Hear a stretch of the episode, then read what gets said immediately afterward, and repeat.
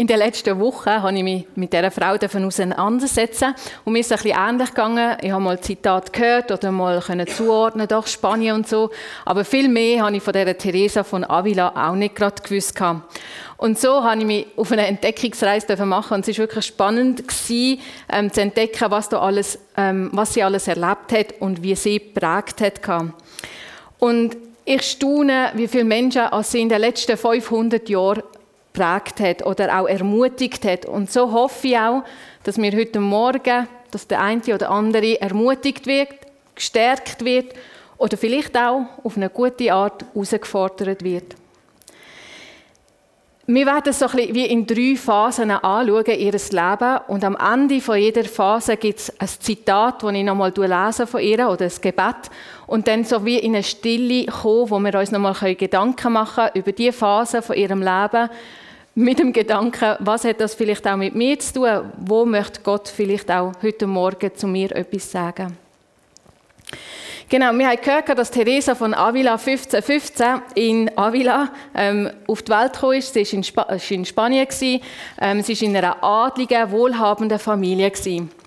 Teresa von Avila, mm, sie sieht eher ein bisschen ähm, ernst aus, aber ähm, sie ist ein aufgestelltes, fröhliches Mädchen und an Ideen hat es bei ihr eigentlich nie gefehlt. Sie hat ein riesiges Herz für Gott und sie hat gefunden, hey, ähm, ich möchte gerne ins Paradies kommen. Und irgendwie hat sie dann so mitbekommen, dass sie der schnellste Weg ins Paradies zu kommen ist, wenn sie als in einem Märtyrertod wird sterben. Und so hat sie gefunden, hey, ich packe meinen Brüder, wir packen unsere Sachen und wir machen uns auf nach Nordafrika. Dort werden Christen ähm, als Märtyrer umgebracht. Und so ist es nicht nur eine Idee gewesen, sondern sie macht das auch. Sie packt ihre Sachen, nimmt die Brüder und geht. Die Eltern haben sie zum Glück noch zurückhalten. Es hat geheißen, gewaltsam, was auch immer das bedeutet. Aber sie hat eine starke Entschlossenheit gehabt. Ich habe etwas gesehen, ich mache das. Und auch später, als sie nachher ja, wieder die war, hat sie viel ähm, Nonnenrollenspiel ähm, gemacht mit ihren Freundinnen und Geschwistern. Sie hat ein riesiges Herz für Gott und sie hat gefunden, dem Gott möchte ich dienen, dem Gott möchte ich mein Herz eigentlich verschenken. Dann ist aber noch etwas anderes dazwischen gekommen, wahrscheinlich teenie Jahre. Und sie hat einen Ritterroman in die Hand bekommen. Das heißt, sie ist in eine neue Welt hineingenommen worden, von Ritter, von Liebe, von ähm, das Herz und kämpft werden. Und sie hat angefangen auch zu entdecken, was Schönheit ist. Sie hat sich rausgeputzt und Sie hat auch gemerkt, dass sie beliebt ist und dass sie sehr gut ankommt bei anderen. Sie hat ihren Charme walten lassen. Irgendwie hat sie ihr Herz in dieser ganzen Sache ähm, verschenkt. Sie hat gefunden, hey, da gibt es so viel zu entdecken, so viel Gutes. Ihr Vater hat dann nachher gefunden, hey, wir schicken mal das junge Mädchen ins Kloster rein. Ähm, sie war dann noch eine Zeit lang dort als junges Mädchen und für sie ist es eine schwierige Zeit gewesen, weil irgendwie hat sie gern bei Gott sein. Ihr ist irgendwie wichtig gewesen. Aber sie hat auch gemerkt, irgendwie die Ritterroman und all das Zeugs, ähm, die gesellschaftlichen Anlässe sind ihr wichtig und hat sie genossen. Es hat angefangen eine Zeit von Zerrissenheit. Und sie ist immer hin und her gerissen zwischen dem Gott dienen und dieser Welt. Und es ist nicht eine einfache Zeit für sie. Und sie hat dann nachher gefunden, hey, ich mache eine klare Entscheidung. Ich mache eine klare Entscheidung, so wie sie halt als Kind schon war. Und hat sich ähm, dazu entschlossen, dass sie ganz ins Kloster will gehen. Sie hat gefunden, ich mache das. Was sie dabei gedacht hat, hören wir in einem Zitat. Jedoch scheint mich bei dieser Anregung zum Eintritt in den Ordensstand mehr knechtische Furcht als Liebe geleitet zu haben. Also es ist für sie eigentlich nicht so eine freiwillige Entscheidung gewesen, also schon freiwillig, aber doch nicht ganz freiwillig, weil sie eigentlich eher in einer Furcht in war. Und in dieser Furcht hat sie sich entschieden, als Nonne im Kloster zu leben. Sie hat ihre Pflichten auch sehr ernst genommen. Es ist ihr wichtig dass man das, was man von ihr erwartet, dass sie das auch macht. Es ist ihr wichtig dass Gott verherrlicht wird. Aber irgendwie nach einer gewissen Zeit hat sie halt ähm, die gesellschaftlichen Sachen immer noch mehr interessiert. Dann war es so, dass es viel offener war. Ähm, die Kloster, es hat nicht so klare Regeln gegeben mit im Kloster oder außerhalb vom Kloster, sondern es war so ein, bisschen ein Gemisch. Und für sie hat es angefangen, eine Zeit von Zerrissenheit. Zum einen war sie in dem Kloster, wo sie hier übergerissen hat. Zum anderen hat sie aber auch die Welt gesehen, die Gesellschaft. Und es war wirklich für sie eine schwierige Sache. Und die ganze Zerrissenheit ähm, hat an ihr geknackt. Es ist nicht einfach gewesen. Sie beschreibt es folgendermaßen: Ich führte darum ein höchst qualvolles Leben. Auf der einen Seite rief mich Gott, auf der anderen folgte ich der Welt. Während ich große Freude an allen göttlichen Dingen hatte, fesselten mich die weltlichen. Ich schien damals zwei so entgegengesetzte und sich so feindlich gegenüberstehende Dinge wie das geistliche Leben und die sinnlichen Freuden, Genüsse und Unterhaltungen miteinander vereinigen zu wollen.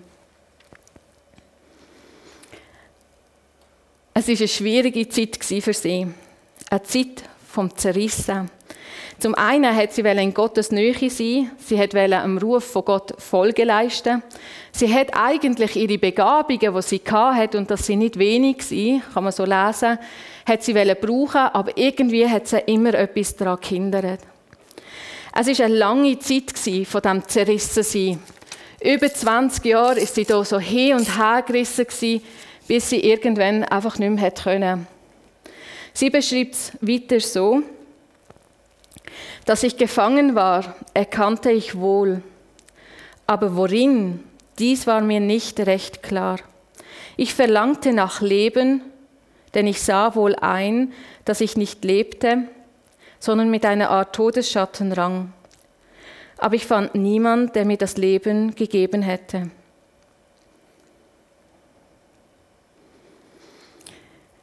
Die Ehrlichkeit von der Theresa ist irgendwie gut zum Wissen. Wir hören heute noch so vieles von ihr, aber da war eine Zerrissenheit, etwas, was schwierig ist.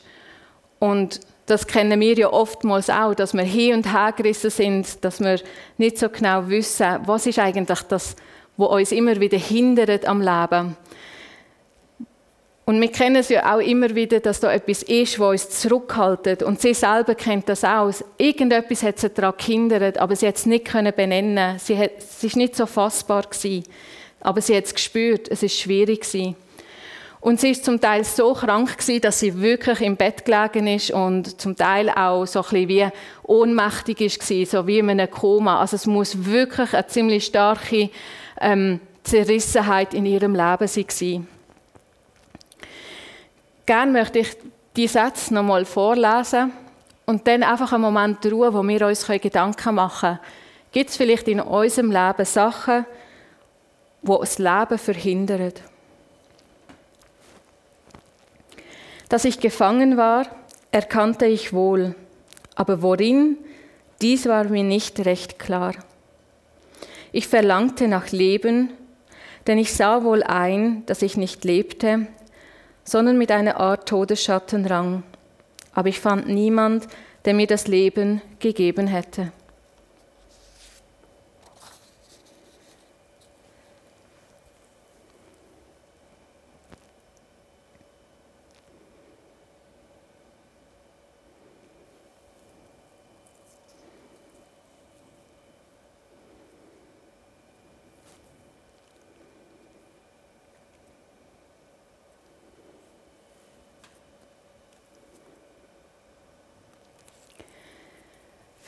Theresa sind das keine einfachen Jahre gewesen. Und eines Tages geht sie wie gewohnt in ihr Gebetszimmerli und möchte vor Gott kommen. Und sie sieht das Gemälde, ein Bild, wo sie schon, schon immer wieder angeschaut hat, aber plötzlich sieht sie in diesem Gemälde viel mehr. Es ist ein Gemälde von Jesus, wo am Kreuz ist, wo ähm, gefoltert worden ist, wo gelitten hat Und plötzlich hat sie so eine tiefe Begegnung, wo sie merkt, was ist das für ein Gott? Was ist das für ein Jesus, wo sein Leben hergegeben hat? Sie ist zutiefst berührt worden. Sie ist auf ihre Knie gefallen und sie hat ihren Tränen freien Lauf gelassen. Und sie hat Gott ihre leere Hand hingestreckt, hat gesagt, Gott, du kannst mein ungeteiltes Herz haben. Du kannst all das haben. Ich mag nicht mehr immer nur aufstehen und wieder fallen. Ich mag nicht mehr dir immer wieder den Rücken zu kehren. Aber ich brauche dich, ich brauche deine Zuwendung, ich brauche deine Kraft für das.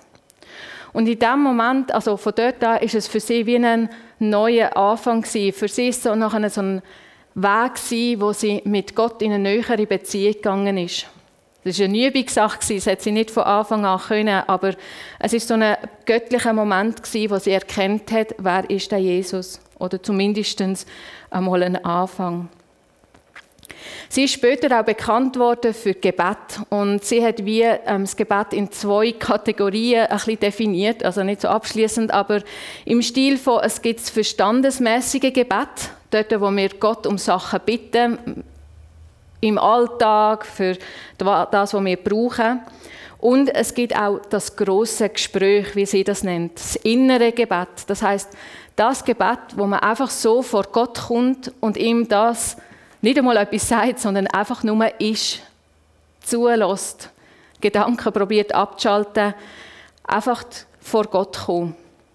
Und ich glaube, das ist nicht etwas, was man einfach von einem Tag auf den anderen kann, sondern es ist ein, so ein Prozess, wo man anfangen kann, in seine Gegenwart zu kommen und einfach mal loszulassen. Und sie beschreibt es ganz gut in einem ähm, Vergleich. Für sie ist das große Gespräch ist wie ein Verweilen bei einem Freund, mit dem man oft allein zusammenkommt, weil wir wissen, dass er uns liebt.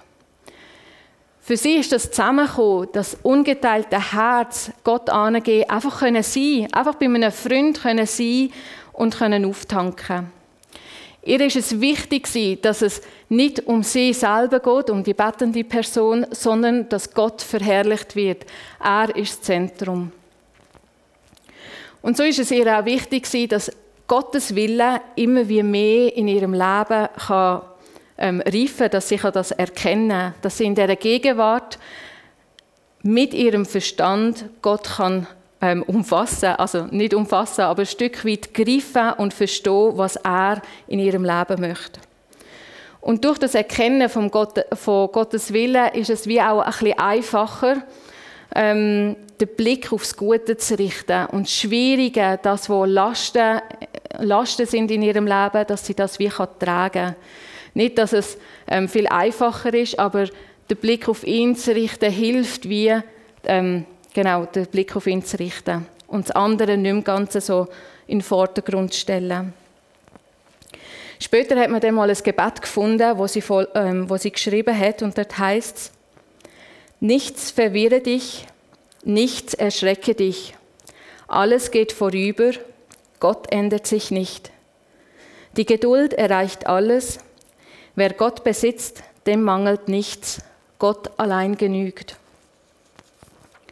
Und ich glaube, in dieser Zeit ist es nicht so gewesen, dass alles ein Judy Hui war oder alles perfekt. Es ist wie immer wieder eine Entscheidung, ich will nicht bei Gott sein.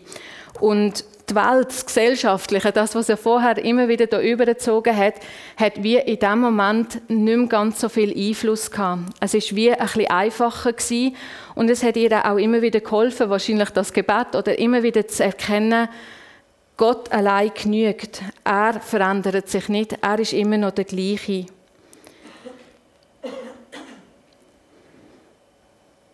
Wir dürfen ihm unser Herz immer wieder ungeteilt hinstrecken. So möchte ich die Verse auch noch mal lesen, die Sätze. Nichts verwirre dich, nichts erschrecke dich. Alles geht vorüber, Gott ändert sich nicht. Die Geduld erreicht alles. Wer Gott besitzt, dem mangelt nichts. Gott allein genügt.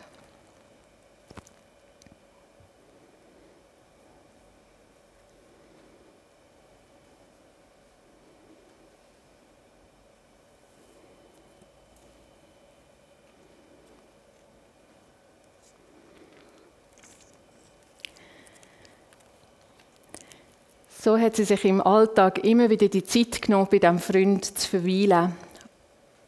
Und in diesem Verweilen innen hat sie wie gemerkt, das kann nicht alles sein. Ich kann nicht nur bei Gott verweilen und nur dort sein, sondern eine logische Schlussfolgerung ist, dass sie ihr Herz möchte verschenken, dass das, wo Gott in sie hineingelegt hat, dass sie das möchte verschenken. Und zwar nicht einfach nur irgendwo, sondern in der Welt, dort, wo Gott sie möchte haben, dort an dem Platz, wo sie ist. Und das ist ihr wichtig geworden. Sie sagt sogar, dass es manchmal auch sogar wichtiger ist, als ähm, in der Stille zu sein. Es ist manchmal wichtiger, etwas zu tun, als bei Gott zu sein. In einem Zitat sagt sie, darum mache dir, wenn du siehst, dass du einer Kranken irgendeine Linderung verschaffen kannst, nichts daraus, deine Andacht aufzugeben, um ihr diese Linderung zu bringen. Bezeige ihr dein Mitleid, nimm teil an ihren Schmerzen, und wenn du selbst dir eine Speise, deren sie bedarf, versagen müsstest, so tue es doch nicht so fast um ihretwillen, als vielmehr, weil du weißt, dass dein Herr es haben will. Ihr ist es wichtig geworden, dass das, was Gott in sie hineingelegt hat, dass sie das kann nehmen aus der Gegenwart von Gott und sich kann verschenken Sich verschenken können wir einfach auch so, das ist definitiv klar. Aber in dem, dass wir nicht bei Gott sind, kann eine fruchtvolle Tat daraus werden. Kann es wie auch einfacher sein. Es braucht wie beides. Das Verweilen bei einem Freund, aber aus dem heraus muss auch etwas fließen. Und bei dem passt Maria und Martha ähm, perfekt und sie greift das auch immer wieder auf. Die Maria, die nicht bei Jesus ist, ihm will zuhören, will aufsaugen, was er zu sagen hat, aber auch Martha, die es braucht, ähm, zum Jesus und die Jünger beherbergen, es braucht die nächste Liebe. Und sie sagt auch in einem Zitat, Glaubt mir, Maria und Martha müssen beisammen sein, um den Herrn zu beherbergen und immer bei sich zu behalten. Wenn man ihn nicht schlecht bewirten und nicht ungespeist, ungespeist lassen will. Die nächste Liebe kann also nur fruchtbar sein, wenn es aus Gott rauskommt. Es ist nicht unsere Leistung, sondern Gott ist der, der durch uns kann wirken kann. Und wir dürfen zu ihm kommen mit all unseren Fragen und Zweifeln. Wir müssen es nicht perfekt sein, sondern durch unsere Fragen und Zweifel kann er auch wirken. Und er möchte gerne, dass wir unsere Gaben, unser Sein, unsere Zeit, unsere Gedanken können brauchen und das heißt nicht, dass wenn wir es dann aus Gott machen, dass es dann wie einfacher ist oder dass es dann keinen ähm, Gegenwind gibt, sondern es ist wie nochmal etwas anderes. Wir haben wie einen Rückenwind, wo Gott hilft. Es gibt immer wieder Gegenwind und das hat Teresa von Avila auch immer wieder gespürt. Wir haben gehört, dass sie sich in der Klosterreform stark gemacht hat, dass sie neue Kloster gegründet hat, weil ihr das mega auf dem Herzen war. Aber Sie hat auch Gegenwind gespürt. Sie sind immer wieder Leute gekommen, die gefunden haben, hey, du als Frau kannst das nicht machen. Und wo sie immer wieder daran gehindert hat. Oder auch die Folge von dieser Zerrissenheit in der ersten Phase von ihrem Leben hat sie auch immer wieder gehindert. Sie hat immer wieder ähm, starke Schmerzen gehabt. Aber sie hat sich nicht hindern lassen. Sie hat gewusst, sie möchte in dieser tiefen Bestimmung sein. Und die tiefe Bestimmung ist, in der Gegenwart von Gott zu sein und ihre Gaben zu brauchen, dort, wo Gott sie möchte haben. Und vielleicht können wir dann denken, ja, aber hat sie sich dann nicht mehr hier übergezogen? Am Anfang habe ich erzählt, dass sie eine fröhliche Frau war, die viel Leben in sich hatte, viele Ideen. Und das finde ich so spannend an ihr, dass sie das wie miteinander plötzlich hat können für, verbinden. Es ist nicht mehr etwas gewesen, was sie zerrissen hat, sondern etwas, was sie miteinander hat können verbinden. Das Genießen, die Freude, das Ausgelassensein, aber auch die Ernsthaftigkeit. Ein bekanntes Zitat, das man ab und zu mal hört, ist: Lobe lieber die Freundlichkeit deines Herrn und merke dir, wenn Rebhuhn, dann Rebhuhn, wenn Buße, dann Buße. Im Stil von, hey, wenn dir schon etwas Gutes geschenkt worden ist, dann lass dir gut, gut, gut tun, dann genieße es, mach es fest. Aber wenn es Zeit ist für Buß, wenn es Zeit ist für etwas zu verzichten, wenn es Zeit ist, um in die Stille zu gehen, dann mach auch das. Wenn du etwas machst, dann mach es von ganzem Herzen. Beides hat Platz. Genuss und Verzicht. Ernsthaftigkeit und Freude. Es braucht beides. Und in all dem Innen soll Gott drin sein. Sie hat einen Haufen Schriften ähm, ja, gefüllt gemacht, geschrieben, wie auch immer. Und viele kann man auch noch lesen.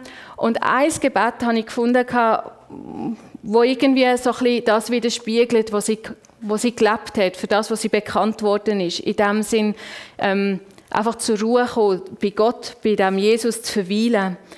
Und ich habe ein Gebet auf eure Stühle gelegt, das auf Herzformat. Und ich fände es schön, wenn wir das miteinander beten können. Die, die möchten, dürfen sehr gerne aufstehen und das auch laut mitbeten. Einfach so Gott reinzunehmen, ihm eine Antwort können geben, auch gerade auf das, was, was Theresa von Avila hier uns mitgegeben hat, an einem Vermächtnis. Genau, die, die möchten, dürfen sonst gerne aufstehen, dort, was möglich ist. Die, die möchten, genau, und laut mitbeten.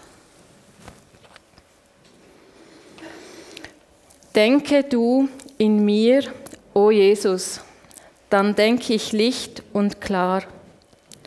Sprich du in mir, o Jesus, dann spreche ich mild und wahr. Wirk du in mir, o Jesus, gerecht ist dann mein Tun. Heilige meine Arbeit und segne auch mein Ruhen. Durchdring mein ganzes Wesen, erfüll mein ganzes Sein, dass man aus mir kann lesen die große Liebe dein. Amen.